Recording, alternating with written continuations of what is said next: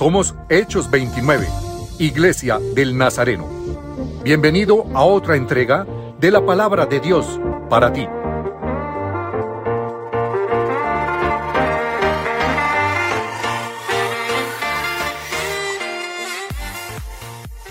Muy buenos días.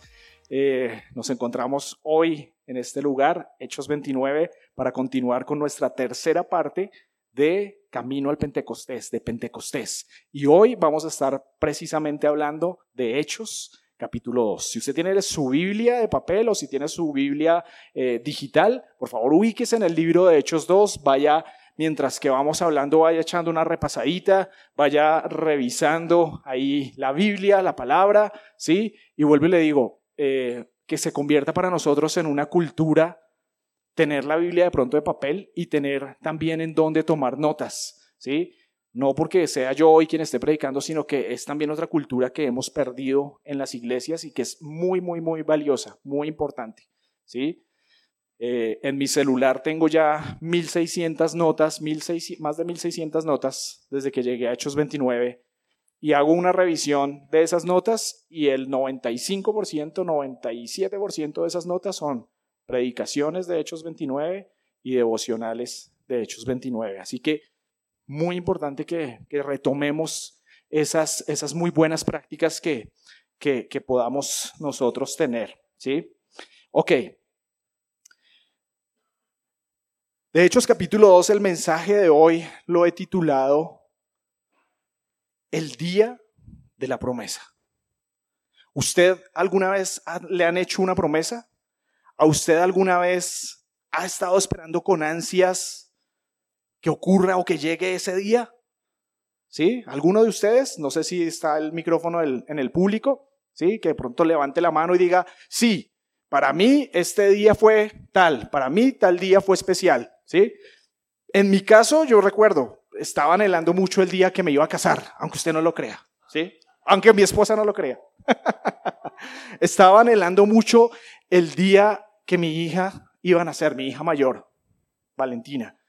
Pasé esa noche en vela, me acuerdo tanto, ¿sí?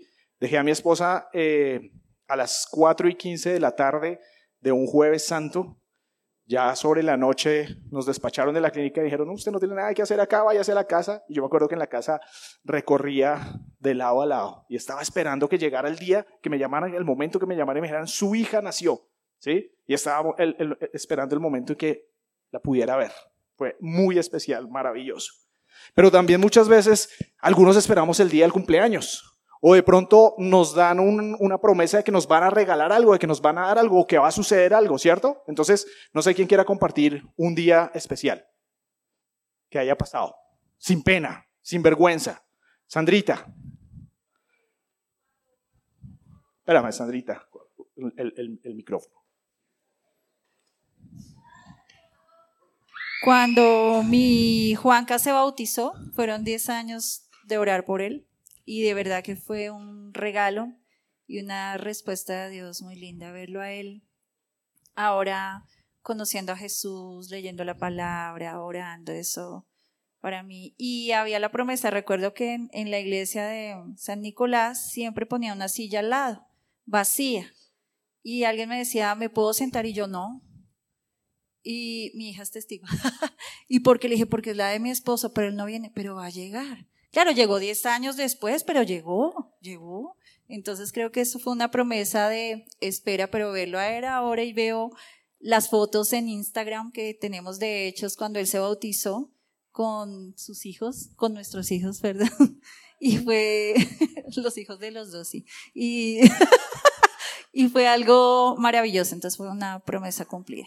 Sandrita, por favor, vas a buscar Hechos capítulo 1, versículo 13 y 15 y lo vas a tener ahí y, ya te pido el favor que lo leamos más adelante. Eh, Leo, Leo también había levantado la mano. Gracias. Eh, bueno, yo tengo varios. El primero era, eh, fue mi matrimonio y después el nacimiento de mis hijos. ¿Por qué el matrimonio? En ese tiempo yo no estaba en el cristianismo y, y caigo en cuenta de que yo era muy reacio a, al matrimonio, demasiado porque ya venía dolido y yo venía reacio, reacio. Y yo me acuerdo que cuando empecé la relación con mi esposa, hubo una cosa que a mí siempre me impactó, que ella fue que un día me dijo, eh, yo tengo las cosas muy claras contigo, yo sé que tú vas a ser el hombre para mí, tú eres el que tienes que definir. Y apenas llevábamos cinco meses prácticamente casi cuando me dice eso y pues a mí fue, me puso como un muro, yo no sabía qué hacer. El caso fue que el día que le propuse a ella matrimonio fue telefónicamente, era cuando estaba embarazada de Valerie. Y yo no, yo no me lo creía cuando yo estaba hablando porque yo estaba trabajando, yo estaba en el canal y yo la llamé. Y yo le dije, ¿qué vas a hacer tal fecha? Y ella, ¿por qué? Yo, ¿te gustaría casarte conmigo? Entonces, ella me cuenta que me puso a llorar mucho, pero ahí es donde yo vuelvo a, a reconocer cuando ella lo comenta muchas veces que eh, yo fui la respuesta a la oración de ella de, de tres años, buscando uh, un hombre especial para ella y llegó este muchachote. Entonces, no entiendo la risa, pero bueno, el caso fue que mm, llegué ahí. Y ahora lo de mis hijos, resulta que yo me soñé con mis hijos antes de que nacieran, supe el sexo y todo eso, el por qué nunca tuve ni idea. Eh, nació por EPS, o sea, no pude entrar al parto porque siempre lo quise con Santiago fue diferente. Yo siempre decía, yo no sé qué me dará adentro, como decían que de pronto uno se desmaya o algo, pero yo sí lo anhelaba en mi corazón. Yo quería entrar a recibir a mi hijo. Y eso fue un regalo de Dios impresionante. Bueno, Leo, gracias por compartir. Un ruta B o un universitario que nos comparta. Un día especial, un día de promesa. O un día que, mejor dicho, usted ya haya dicho, está en mi mente marcado. Universitario Bueno, bueno, Erika, vale, se vale, se vale, claro. Pero yo sé que vale esta que se habla. Ahí le estoy viendo los ojitos. bueno, para mí también fue mi esposo. Eh, yo conocí al Señor a los 16 años y uno de mis grandes ataduras al mundo siempre fueron mis novios, porque nunca, es, eh, digamos que, habían creído en el Señor. Entonces, yo a los 19, 20 años tal vez, tomé la decisión y dije, bueno, Señor, yo me entrego a ti, dejo todos mis novios del pasado, porque fue mi, mi, área más débil, y espero en ti. Y a los 30 años tal vez, eh, llegó un correo a mi, a mi bandeja de entrada donde decía, Eri, tienes una oportunidad de irte a trabajar a Argentina. Y yo dije, bueno, la voy a tomar. Y ahí está mi promesa. No sé cómo, se movieron muchísimas cosas. Me gané una beca concursando con muchas, muchas personas de, la compañía.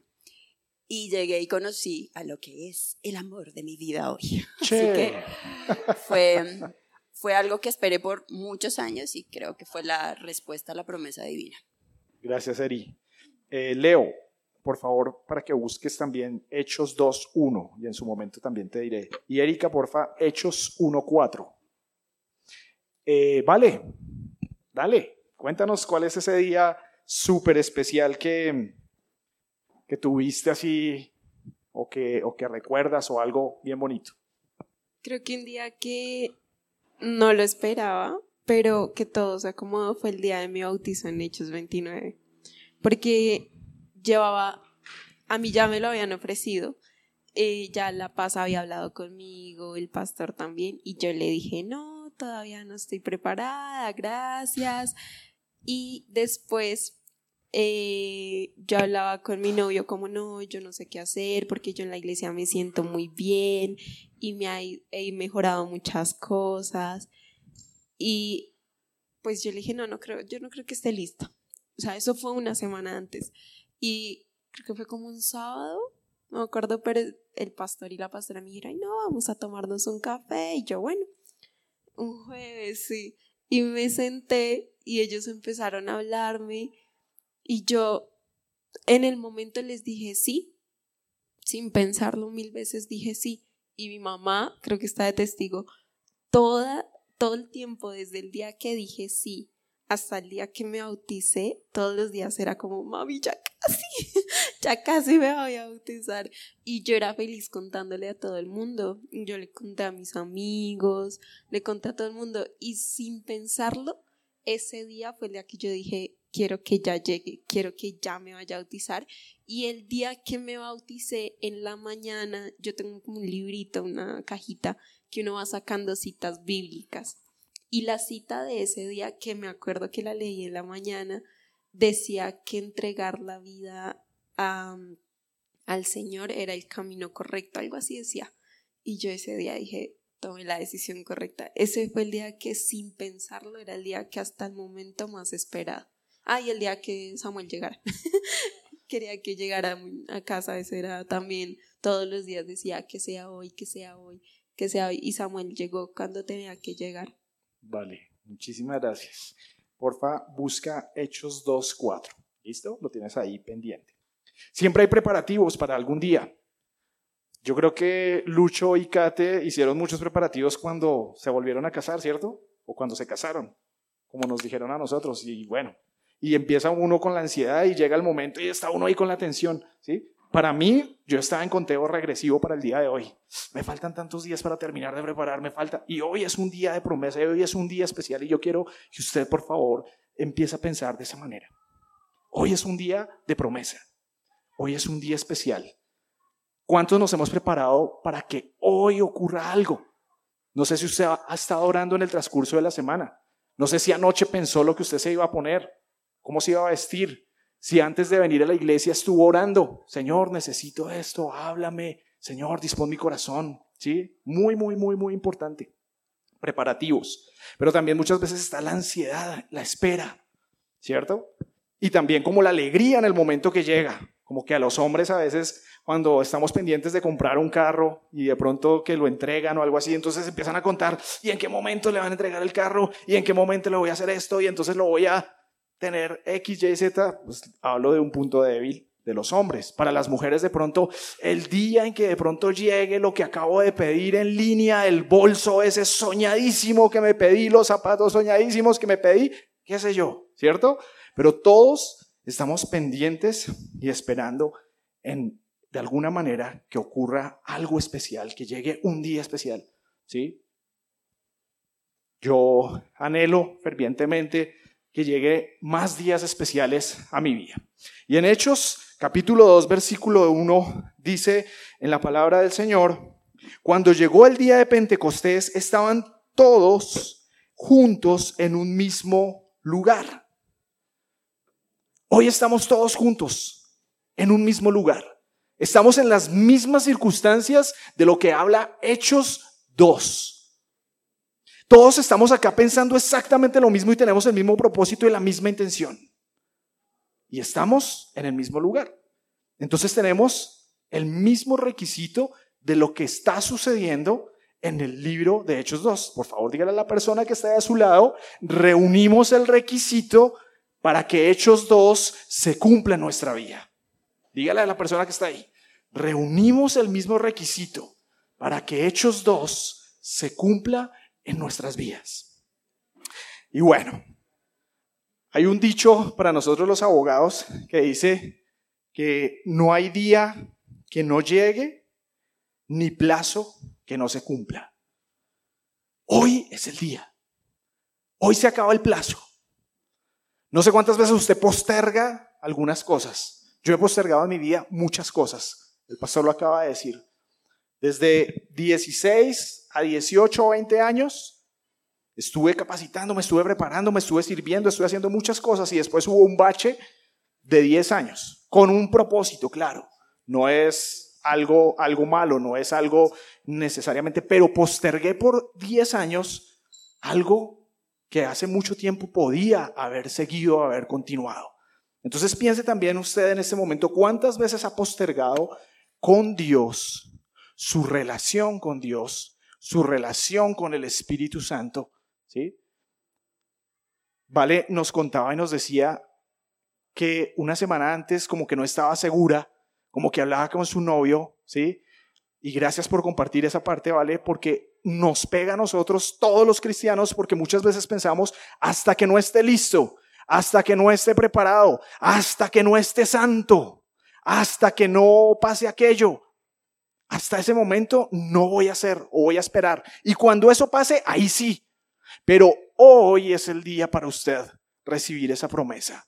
Usted está cumpliendo el requisito de Hechos capítulo 2, versículo 1. Estamos juntos y estamos unánimes. Hay una canción por ahí que yo sé que algunos como que la, la zapatearon que decía o que dice, pronto llegará el día de mi suerte, desde antes de mi muerte, seguro que mi... Ah, esa sí se la sabe, ¿no? Muy, muy bien. Pero es cierto, ahora, esa canción obviamente habla con otro enfoque y habla de todas sus desgracias y de todos sus dolores, ¿sí? De este personaje, ¿sí? Pero es cierto, en nuestras vidas pronto llegará ese día. ¿Lo está anhelando? ¿Lo está esperando? ¿Ha hecho preparativos para que eso ocurra? Piense por un instante en esas cosas y en ese mejor día de los que acabamos de describir cada uno, ¿sí? Y yo sé que cada uno ahí sentado, a pesar de los que no hablamos, estuvimos pensando en, en algo o en un día especial. Los preparativos, la ansiedad, el gusto de recibir el regalo. En algunos cumpleaños como que recibimos algún regalo bien chévere que uno dice, uy, esto era lo que yo quería, esto era lo que yo esperaba, ¿cierto? Entonces, enfoquémonos de esa manera. Vamos a hacer unas pequeñas preguntas y para eso los versículos que quería que, que cada uno leyera. Mm, Sandrita, creo que fue que te di Hechos 1, 13 y 15, ¿cierto? Por favor, si nos compartes. Y la pregunta aquí es, ¿para quiénes? ¿Para quiénes? Esa es la pregunta. Y vamos a responderla a través de este versículo. Hechos 1, versículo 13 y 15. Al 15. Cuando llegaron subieron a la habitación de la planta alta de la casa donde se hospedaban. Estos son los nombres de los que estaban presentes. Pedro, Juan, Santiago, Andrés, Felipe, Tomás, Bartolomé, Mateo, Santiago, hijo de Alfeo, Simón, el celote y Judas, hijo de Santiago. Todos se reunían y estaban constantemente unidos en oración junto con María, la Madre de Jesús, varias mujeres más y los hermanos de Jesús. Durante aquellos días, cuando aproximadamente 120 creyentes estaban juntos en un mismo lugar, Pedro se puso de pie y se dirigió a ellos. ¿Para quiénes? ¿Qué nos respondió la palabra? ¿Para quiénes estaba dirigido este momento? Para los apóstoles, ¿cierto? ¿Para quién más? Las 101 personas que estaban ahí. Para, muy bien, Clarita, para María, la mamá de Jesús, y para quién más? Varias mujeres más Varias mujeres más. y 120 personas que estaban. Ok. Los hermanos de Jesús. Es importante leer la palabra bien intencionalmente. Habían 120 personas aproximadamente. Los judíos tienen por costumbre contar siempre a los hombres. ¿sí? Por eso es que normalmente se hace referencia a las mujeres por aparte. O sea, hombres y mujeres sumaban aproximadamente 120 personas. ¿Quiénes eran? Los discípulos, que se convirtieron posteriormente en los apóstoles. ¿Sí? María, los hermanos de Jesús, que también algunos de ellos hicieron parte del grupo de los apóstoles, y otros discípulos más que sumaban 120. Yo creo que en esta iglesia ya estamos sumando casi 120 o, o 120 regularmente, ¿sí? Eh, con los chicos, con todos los que estamos acá, ¿sí? Entonces ya sabemos para quién está dirigido. La siguiente pregunta, entonces por favor vamos a estar leyendo Hechos 2.1. ¿Cómo? ¿Cómo? ¿Qué nos dice Hechos 2.1? Cuando llegó el día de Pentecostés, estaban todos juntos en el mismo lugar, Entonces, ¿cómo fue el cómo? ¿Cómo estaban? reunidos ¿Y qué más? juntos. En un mismo lugar. Dos factores importantes. Y por, e- por- pensamos que la palabra puede ser redundante diciendo que estaban unidos y que estaban juntos, que son dos cosas totalmente diferentes. Cuando vamos a la raíz de lo que nos quiere decir este versículo, encontramos que la unidad hace referencia al pensamiento y al propósito con el cual estaban reunidos. Y el estar juntos, y hace la aclaración, en un mismo lugar, es que efectivamente estaban acá. ¿Cómo se llamaba ese lugar? El aposento alto, ¿sí? Entonces, ¿quiénes? 120 personas. ¿Cómo?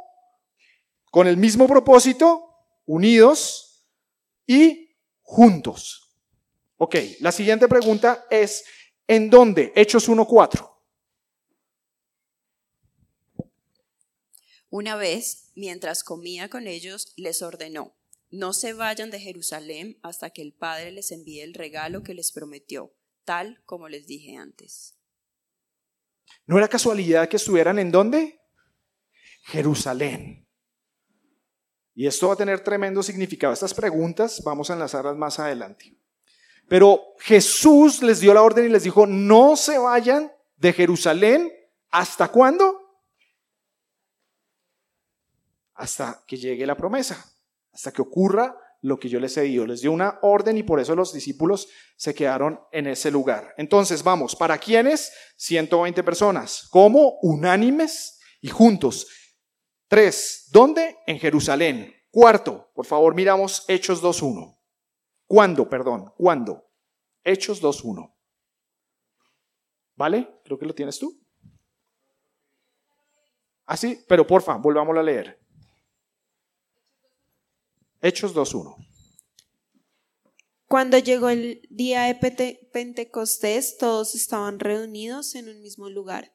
¿Cuándo? El día de Pentecostés. Como iglesia del Nazareno a nivel Suramérica, todos los días hay una transmisión a las 6 de la tarde que Sandrita nos ha estado recordando a través del chat del grupo, ¿cierto? Y si usted se ha conectado, se ha dado cuenta que hay una unidad, hay un propósito, y es pedir un avivamiento, un despertar espiritual para la iglesia del Nazareno a nivel Suramérica. Pero aquí nosotros también constantemente estamos en eso y cada domingo que nos reunimos tiene ese mismo propósito.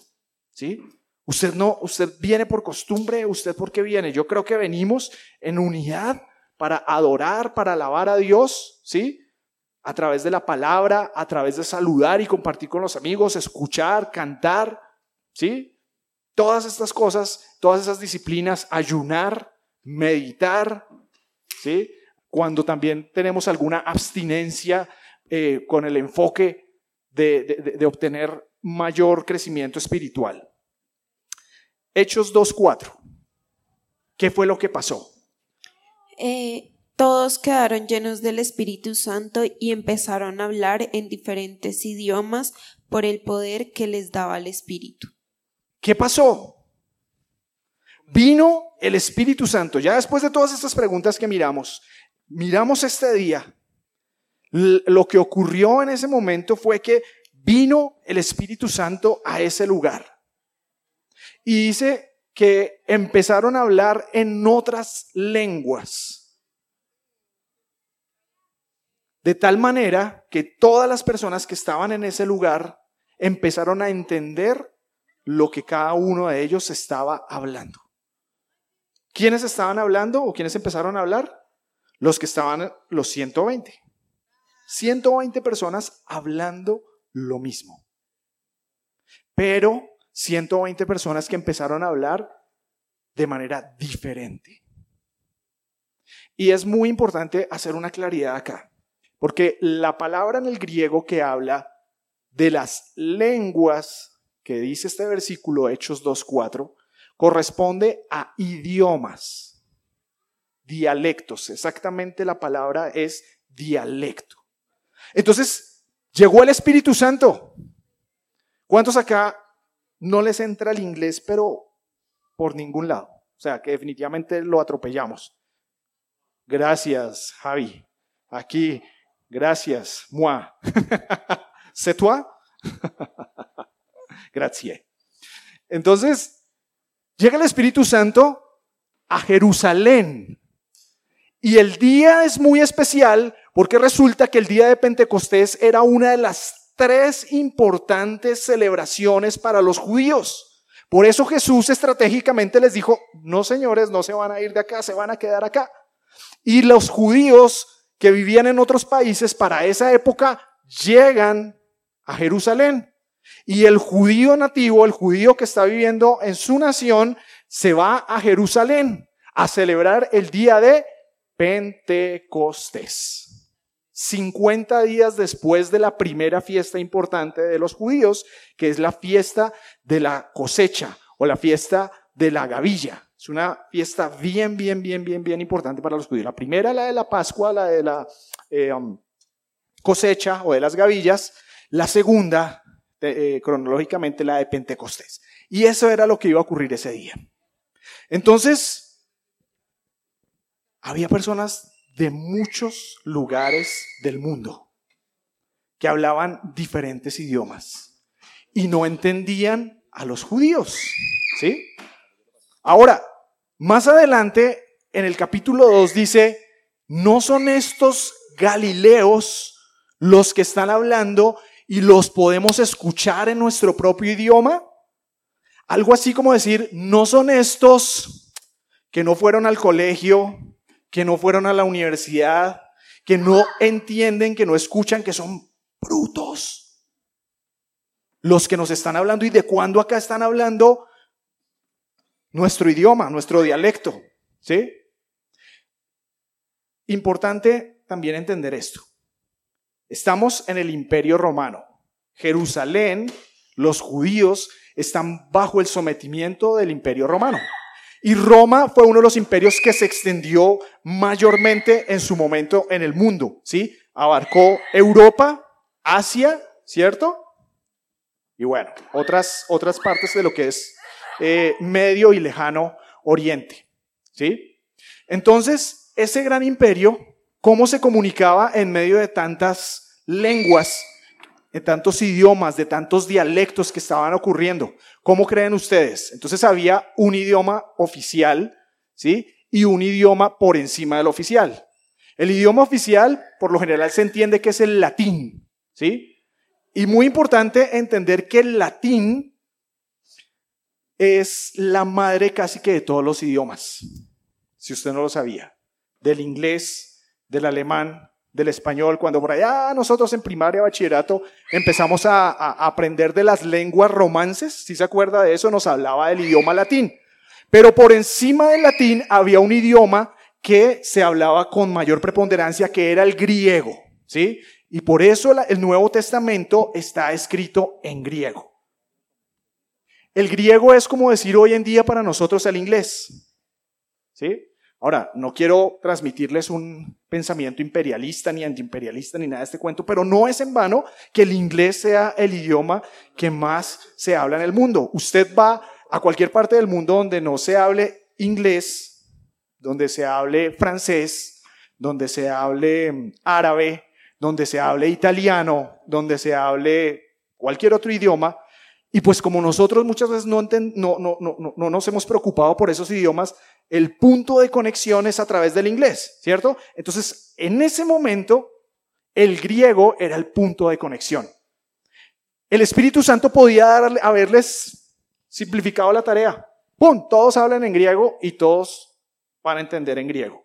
Pero el Espíritu Santo fue tan especial y tan importante que no fue tan práctico de darle solamente el griego, sino que les dio cada uno de los dialectos que se necesitaban hablar en ese momento.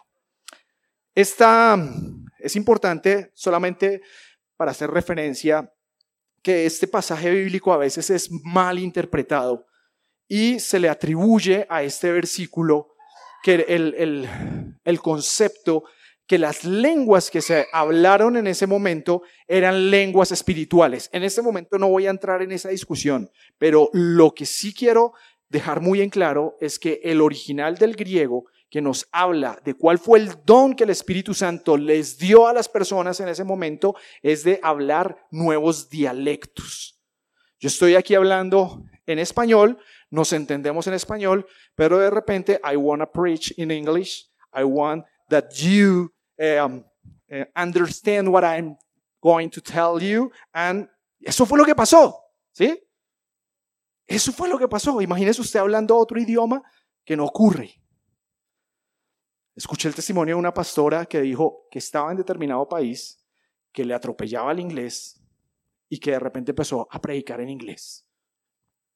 El Espíritu Santo se lo pudo haber dado en ese preciso instante y gloria a Dios por eso.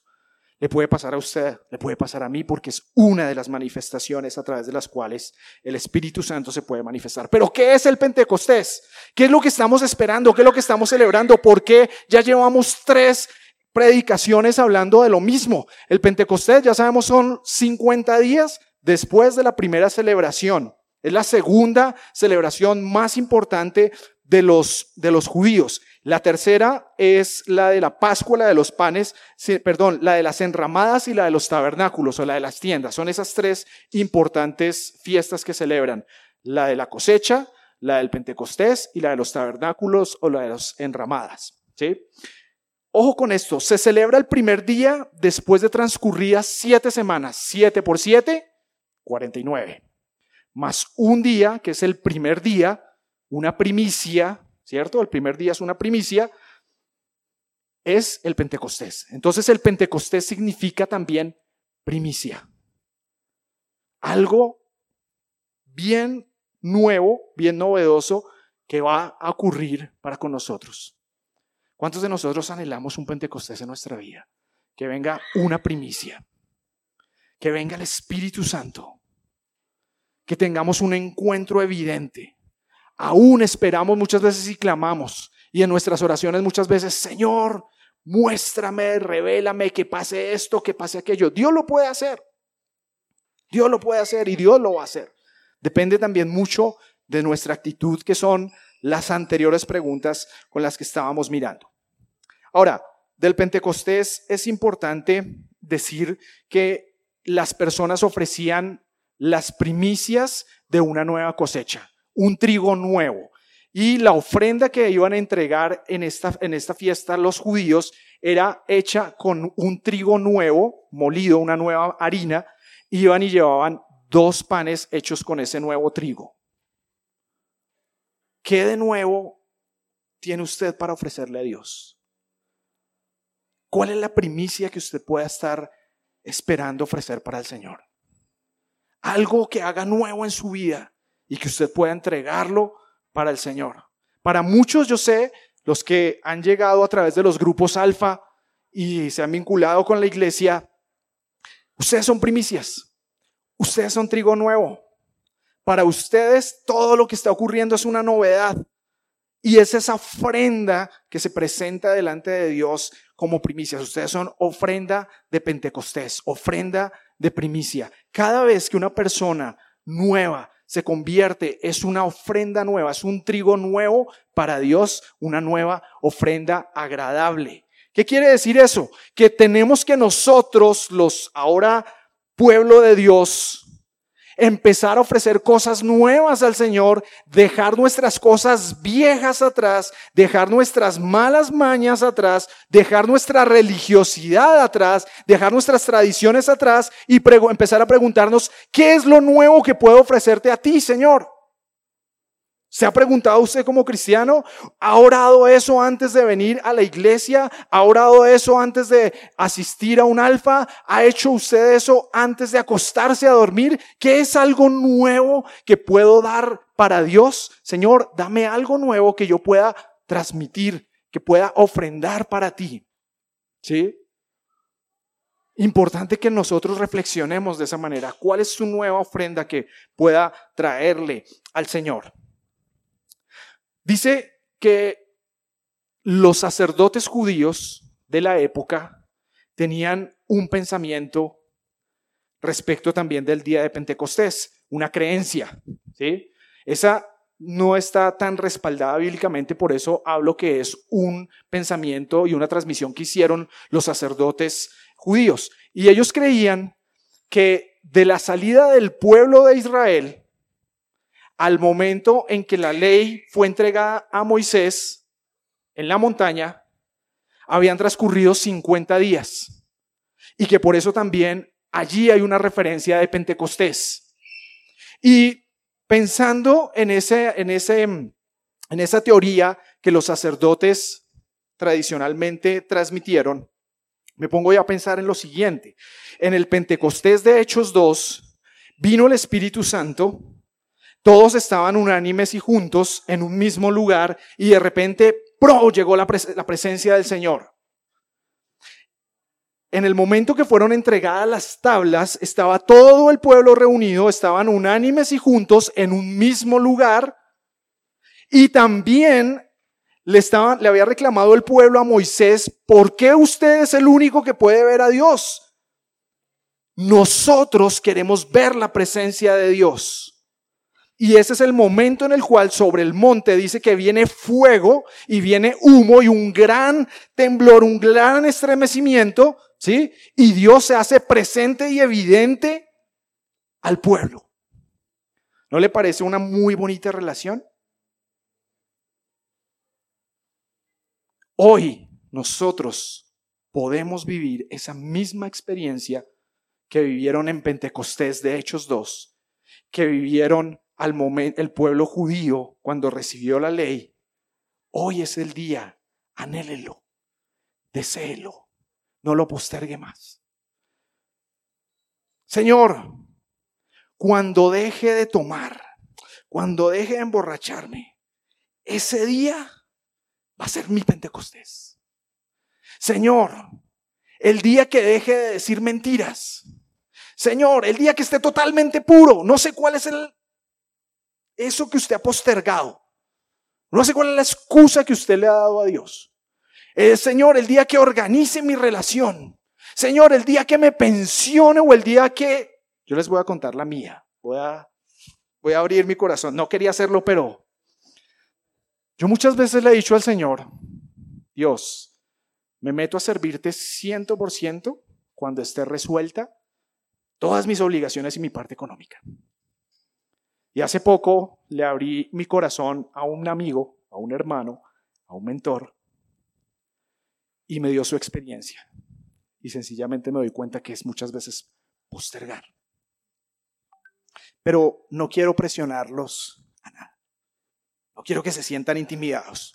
Porque de eso soy yo el primero que me tendría que sentir intimidado. O que tendría que decir, Señor, perdóname porque estoy postergando algo que tú Tal vez estás hablando. Yo sé que Dios está hablando a ti. Yo sé que Dios está diciendo aquella cosa al oído, al corazón, a la mente, con lo cual has postergado entregarte a Dios, con lo cual has postergado decirme consagro o sirvo. Tercero, la palabra de Dios es tremenda. La palabra de Dios es más penetrante que toda espada de doble filo que penetra hasta lo más profundo. Dice la Biblia, hasta los tuétanos, o sea, hasta la parte donde la sangre se une con el hueso. Hasta allá penetra. ¿Qué ocurrió en Hechos 2 cuando vino el Espíritu Santo? Versículo 3 dice, se les aparecieron lenguas como de fuego que repartiéndose se posaron sobre cada uno de ellos. Y fueron todos llenos del Espíritu Santo y comenzaron a hablar en otras lenguas, según el Espíritu les había dado la habilidad para expresarse. Pero antes de eso había habido un viento fuerte, un viento recio. Por favor, alguien que me ayude leyendo Éxodo 19, 16. Éxodo 19, 16.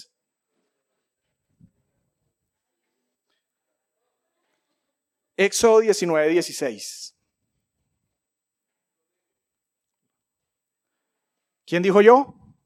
Luis Fer, porfa. Dice la palabra de Dios. En la mañana del tercer día retumbaron truenos y destellaron relámpagos. Y una nube densa descendió sobre el monte. Se oyó un fuerte y prolongado toque de cuerno de carnero y todo el pueblo tembló. Vino la presencia de Dios. Es donde está sustentado bíblicamente lo, que le acabo de decir, que le fue entregada la ley a Moisés y que el pueblo evidentemente pudo ver la presencia de Dios. En Hechos 2, el pueblo otra vez pudo percibir realmente la presencia de Dios. Fuego y aire. Dos elementos presentes cuando llega la presencia de Dios. ¿Si se acuerda de Moisés con la zarza ardiente? ¿Si se acuerda del llamado de Isaías que viene como un carbón encendido con fuego a purificar la boca? Y en Hechos 2 nuevamente viene con lenguas de fuego.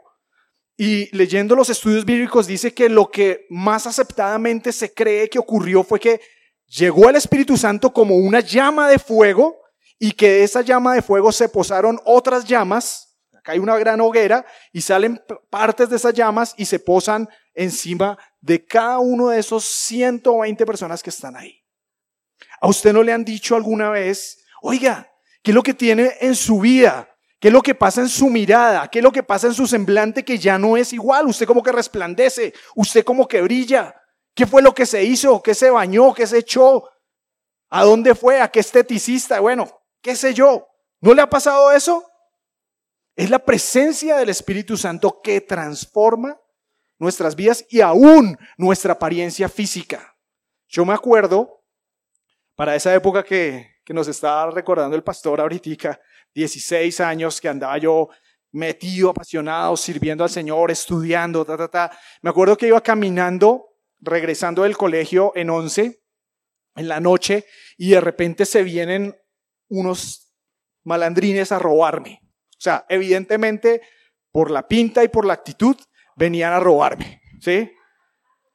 Y yo no iba solo, yo iba como con dos o tres compañeros más del, del colegio. Y recuerdo esa experiencia que estaba yo teniendo de relación con Dios, tan íntima, que yo lo único que hice fue ponerme a orar. Y algo dentro de mi mente me dijo, no lo haga mentalmente, expréselo, háblelo. Y yo como que dije, pero es que aquí voy con dos amigos del colegio, qué oso. Y empecé a orar y dije, en el nombre de Jesús, me cubro con la sangre de Cristo y reprendo toda acción del enemigo. Me acuerdo que dije eso. Y los tipos, cuando yo dije eso, aprendieron carrera sobre nosotros. Mis amigos quedaron, me acuerdo que yo quedé adelante y mis amigos se metieron detrás. Y yo dije, bueno, tocó. Soy reaccionario y es algo que a, a Dios ha estado tratando muchísimo en mi vida ante una situación de esos yo como que uh, intento reaccionar de una mala manera o intenté en ese momento, pero recuerdo que yo lo único que hice fue esto y los tres personajes se vinieron y cuando estuvieron a una distancia como de un metro, dos metros, recuerdo que yo no vi físicamente lo que había visto atrás, sino que vi una imagen totalmente diferente en cada uno de ellos y me gritaron, ¿por qué me atormenta? Los tres. Y yo dije, no, me estoy como que se me está yendo el coco. O sea, como que ya se me está pasando de iglesia. Ya como que estoy muy aleluya. Pero resulta que mis amigos me dicen, oiga, esta gente no nos robó, no nos hizo nada, nos iban a robar, venían con los puñales en la mano, no sé qué, ta, ta, ta, ta. Y lo único que gritaron es, ¿por qué nos atormenta? Es decir, no estaba loco, fue real, evidente para ellos y tuve la oportunidad de testificarles y decirles qué fue lo que pasó en ese momento. Yo sé que usted también ha tenido momentos especiales, momentos en los que ha tenido esas confrontaciones espirituales y si diéramos espacio a hablar de testimonios, ¿sí? Pues muchas circunstancias. Y si no, no se aterre, le puede pasar. Cuando tenemos la presencia del Señor, puede y va a suceder algo como eso. Cuando venga sobre su vida, sobre nuestra vida, como lo estamos anhelando y como está ocurriendo muchos de nosotros, el Espíritu Santo puede venir con fuego. Y si Dios deliberadamente en su soberanía lo quiere hacer de esa manera, puede manifestarlo como lenguas de fuego sobre su cabeza, como ocurrió aquí en Hechos 2. Pero lo importante no es el cómo, sino lo que ocurre después. A veces nos dejamos llevar por los cómo. Nos dejamos llevar, señores, que yo quiero que pase esto, señores, que yo quiero que ocurra esto, señores, que... Ah". Lo importante es la evidencia del Espíritu Santo. Y la otra relación que queramos o enlace que quiero que ustedes tengan presente es respecto de los idiomas, de las lenguas. ¿Alguno se acuerda de lo que pasó en Babel? Génesis 11. ¿No le suena un poquitico parecido a lo que está ocurriendo acá?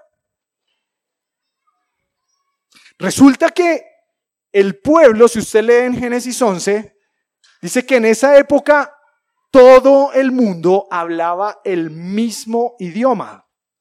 todos se entendían y todos se podían comunicar. Dice que de tal manera que se pusieron de acuerdo unánimes y dijeron, vamos a construir una ciudad tan alta que lleguemos al cielo.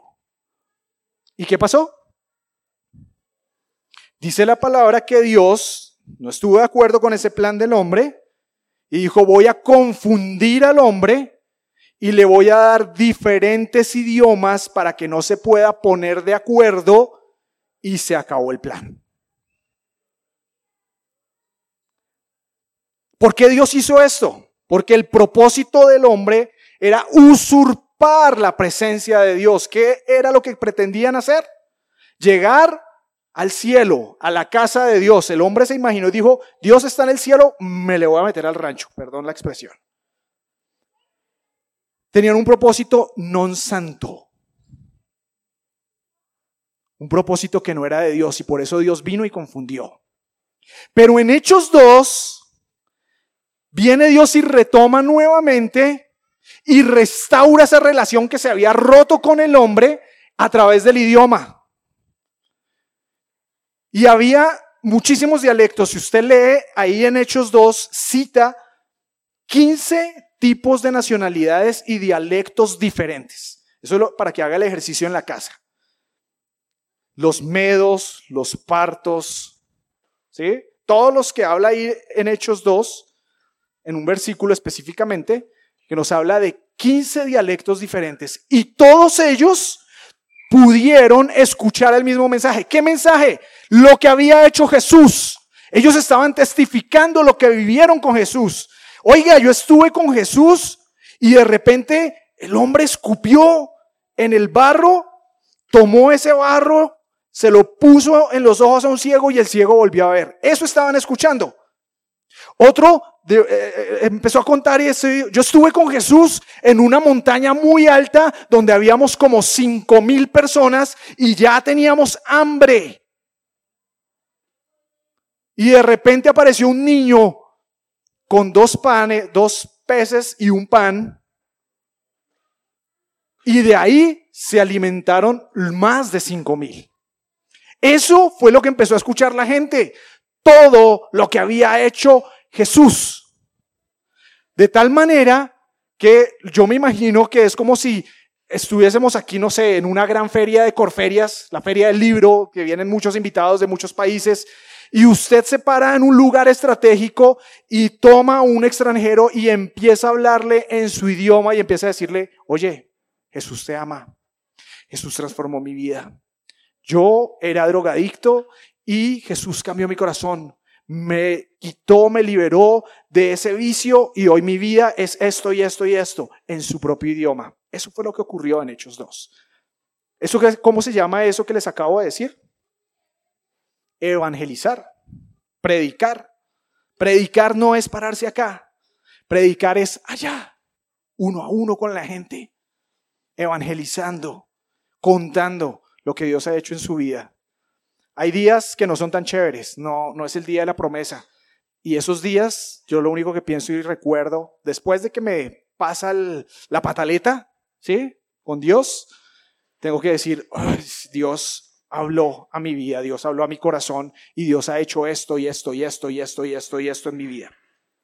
Ahora las respuestas a esas preguntas, ¿para quiénes? Ya no son solamente para los 120, ya no son solamente para los judíos, es para todos nosotros. Tú eres nación santa, pueblo escogido por Dios, real sacerdocio, adoptado por Jesús, ¿sí? Para anunciar las virtudes de aquel que te llamó de las tinieblas a su luz admirable. Ya no es solamente para los 120 en el Espíritu Santo, es para todos nosotros. Ya no es solamente para Jerusalén, es para todos nosotros. ¿Cómo? Siguiendo unánimes teniendo por común la misma opinión y juntos en adoración. ¿Qué es lo que estamos haciendo? Eso es ser iglesia. ¿Dónde? Aquí. Esta es nuestra Jerusalén. ¿Cuántos dicen amén? Su casa es su Jerusalén. Su trabajo es su Jerusalén. Esta iglesia, no esta construcción que tanto esfuerzo nos ha costado, pero Esta iglesia es nuestra Jerusalén. Esa es la respuesta. ¿Cuándo? Hoy y ahora. No posterguemos más. No lo posterguemos más. ¿Y qué pasará? Ya lo estamos leyendo, ya lo leímos. Se recibe al Espíritu Santo. Y recibir al Espíritu Santo es una operación poderosa y purificadora por parte de Dios. ¿Sabe qué significa el fuego y el viento? El fuego significa el poder de Dios y el viento significa la purificación que se hace. El Espíritu. Somos purificados a través del Espíritu Santo. Su Espíritu, mi Espíritu se purifica a través del Espíritu Santo de Dios.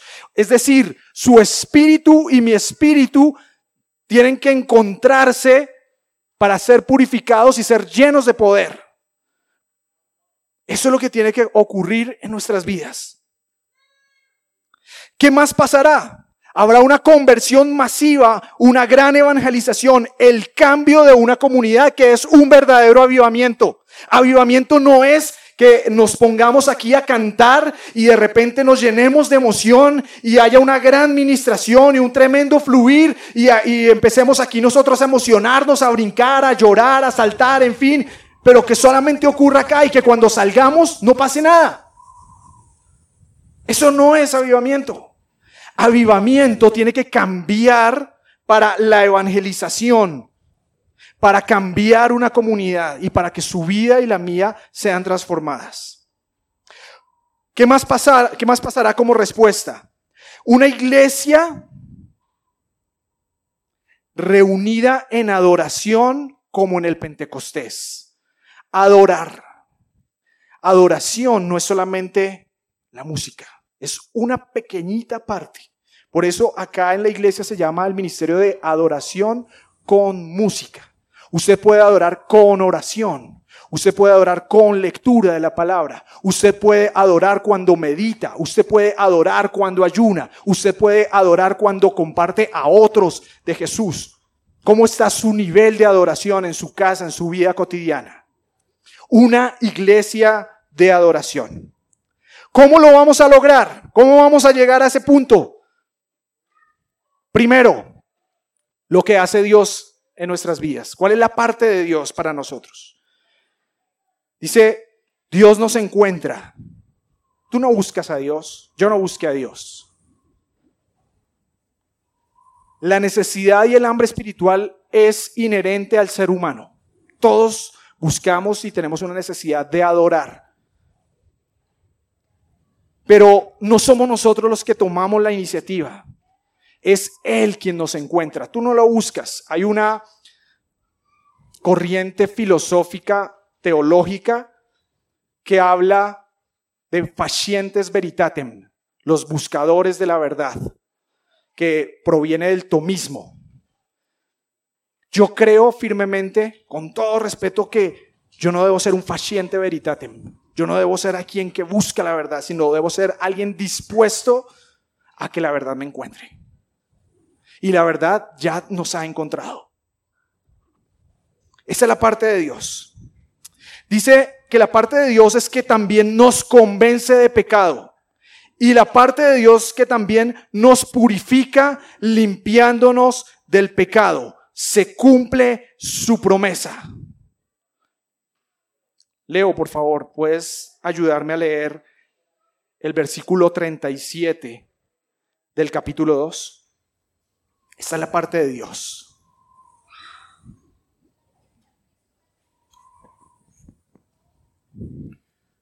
Todos los que oyeron estas palabras se pusieron muy tristes y preocupados. Entonces les preguntaron a Pedro y a los demás apóstoles, amigos israelitas, ¿y qué debemos hacer?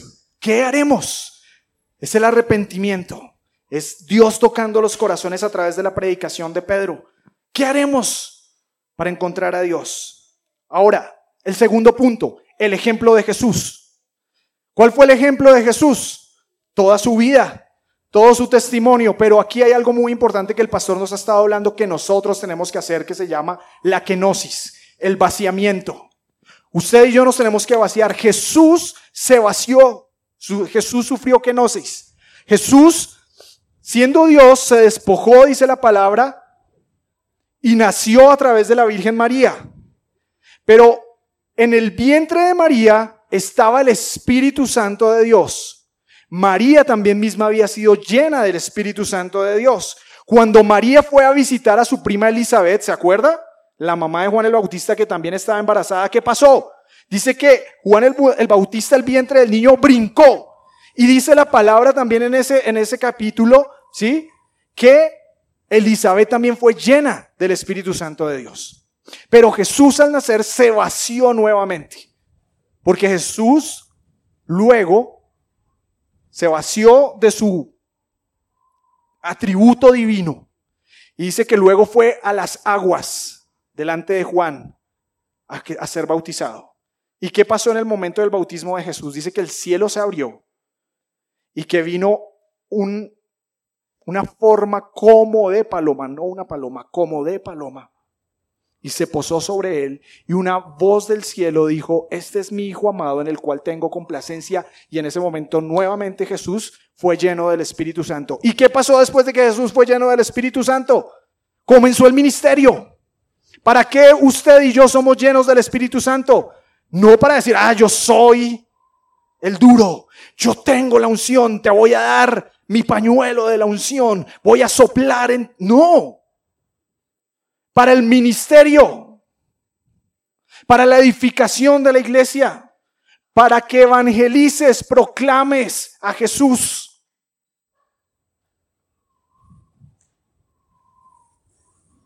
Si Jesús se vació, ¿por qué nosotros no tenemos que vaciarnos para ser llenos del Espíritu Santo? ¿Cuál es la parte del hombre?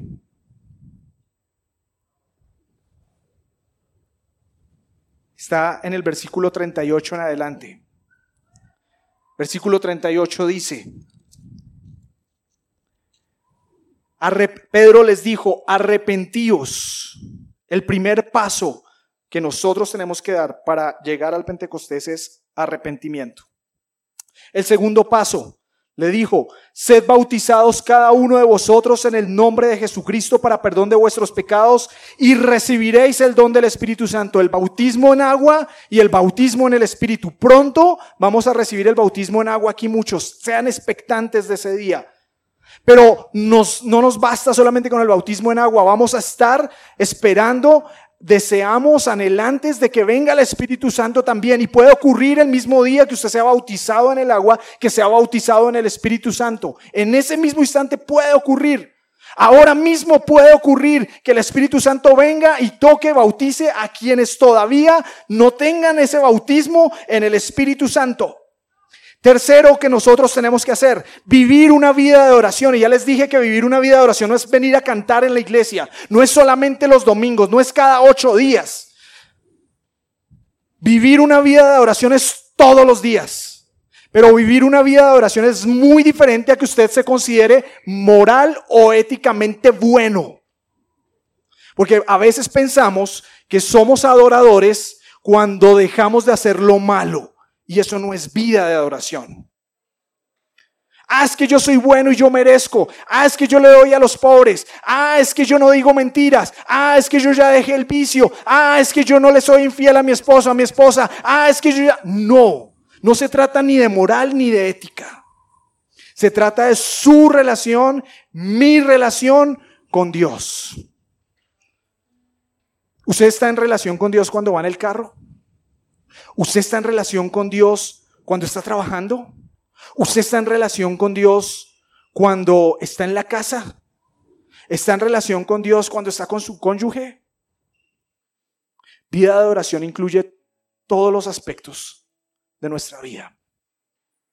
A mí personalmente me ha servido mucho cuando apagué el radio, apagué la emisora de mi carro y dejé de escuchar lo que escuchaba antes para empezar a escuchar solamente alabanzas, adoración al Señor y muchas veces mensajes, muchas veces predicaciones, muchas veces las conexiones al Pentecostés, en fin, me ayudó muchísimo.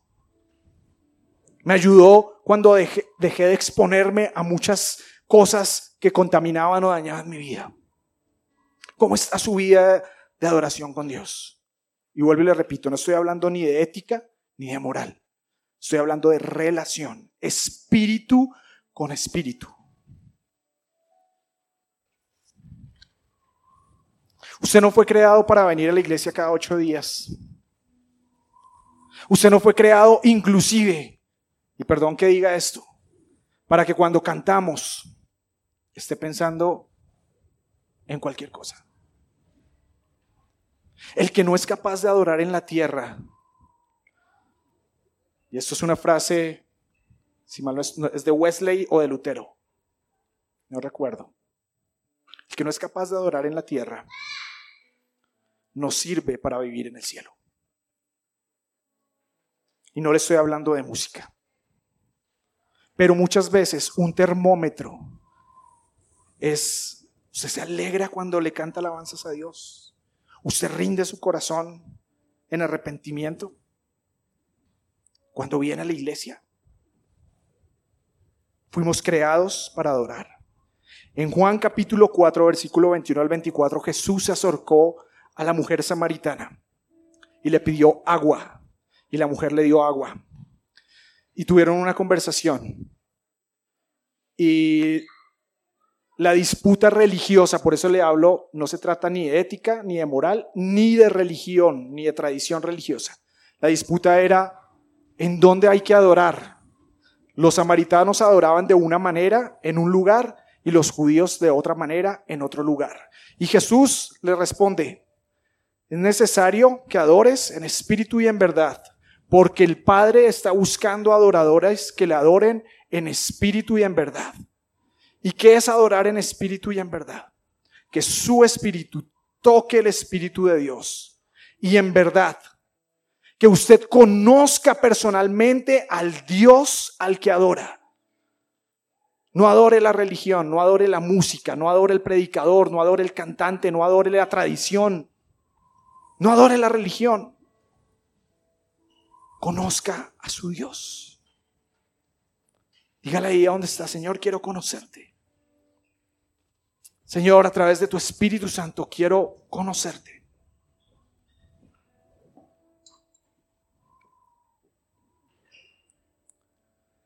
Te necesito, Dios. El versículo 33 de Hechos 2 dice, Al oír esto, compungidos del corazón le dijeron a Pedro y a los demás apóstoles, hermanos, ¿qué haremos? Pedro les dijo, arrepentíos, sean bautizados cada uno de ustedes en el nombre de Jesucristo para el perdón de sus pecados y reciban el don del Espíritu Santo. Y en el versículo 2 de Hechos dice, de repente vino del cielo un ruido como de una ráfaga de viento impetuoso que llenó toda la casa donde estaban sentados.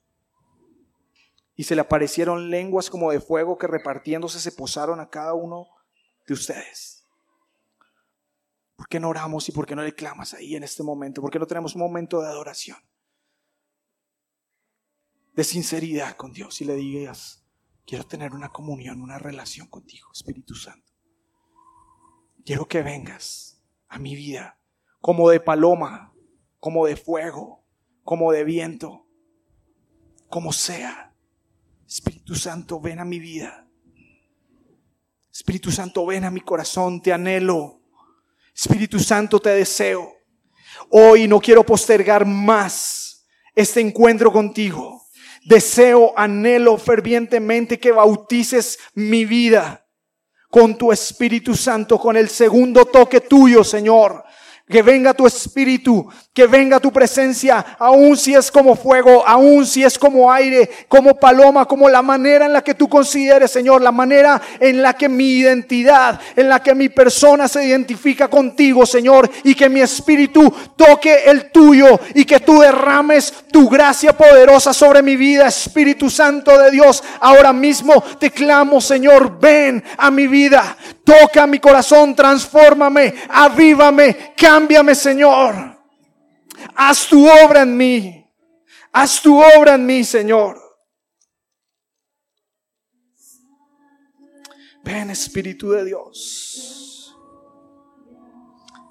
Y mientras suena la música, y usted sigue ahí adorando, usted sigue ahí conectándose con Dios en este momento especial, no se detenga, no se distraiga, siga orando, siga clamando, sígale diciendo, Señor, te necesito. Si Dios trae arrepentimiento en su vida, arrepiéntase. Si Dios trae eh, convencimiento de pecado en este momento, Confiese delante de Dios el pecado. Si trae en este momento poder y fuego, recíbalo en el nombre de Jesús y dígale, Señor, yo recibo tu poder. Yo recibo, Señor, eh, tu fuerza. Yo recibo tu Espíritu Santo, Señor, en esta mañana. Si Dios le está dando revelación, si le está dando una palabra de ciencia, si le está dando una palabra de conocimiento, reciba ahí donde está. Pero no se quede ahí quieto, igual como venía. No se quede y no anhele salir de este lugar de una manera diferente a como lo que Dios quiere hacer en su corazón y en su vida.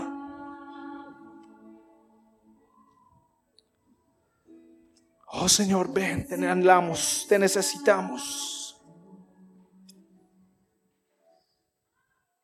Y dice el versículo 39, porque la promesa es para vosotros y para vuestros hijos, para todos los que están lejos, tanto como el Señor nuestro los llame.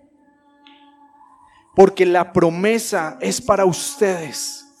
Diga ahí dónde está. La promesa es para mí. En oración, dígale, Señor, la promesa es para mí. La promesa es para mi casa. La promesa es para mi familia. Es mi promesa, es mi regalo, es mi día especial. Es lo que anhelo, es lo que deseo, Señor. Jesús les dijo, no se vayan de Jerusalén hasta que venga sobre ustedes el Espíritu Santo. Y hoy tal vez nos pueda decir, no te vayas de mi presencia, búscame, ora, lee, enciérrate en intimidad conmigo hasta que venga la promesa. Ven Espíritu Santo, ven Señor. Tu presencia Dios.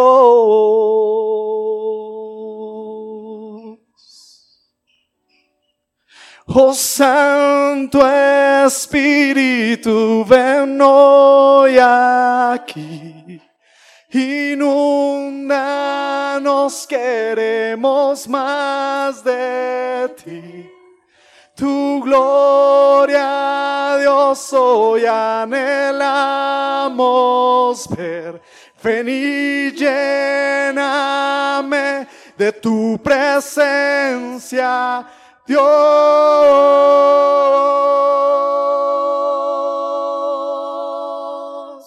Tu presencia, Dios. Dile una vez más desde tu corazón. Santo Espíritu inúndanos. Díselo con pasión. Que arda el fuego en tu vida. Que arda el fuego en tu interior. Hoy anhelamos. Lléname, Señor, con tu presencia. Lléname con tu Espíritu Santo. Lléname con tu viento, con tu fuego abrasador. Purifícame, transfórmame, avívame. No me dejes seguir igual. No me dejes ser siendo un religioso si es que lo soy. No me dejes seguir siendo un emocional si es que lo soy. Haz y permite que hoy sea un día trascendental, especial, donde se reciba la promesa de tu Espíritu Santo y cambie, Señor, mi vida para un avivamiento, Jesús. Oh, sí, Señor, ven Espíritu Santo. Sopla Espíritu Santo. Quema hasta lo más profundo, Señor.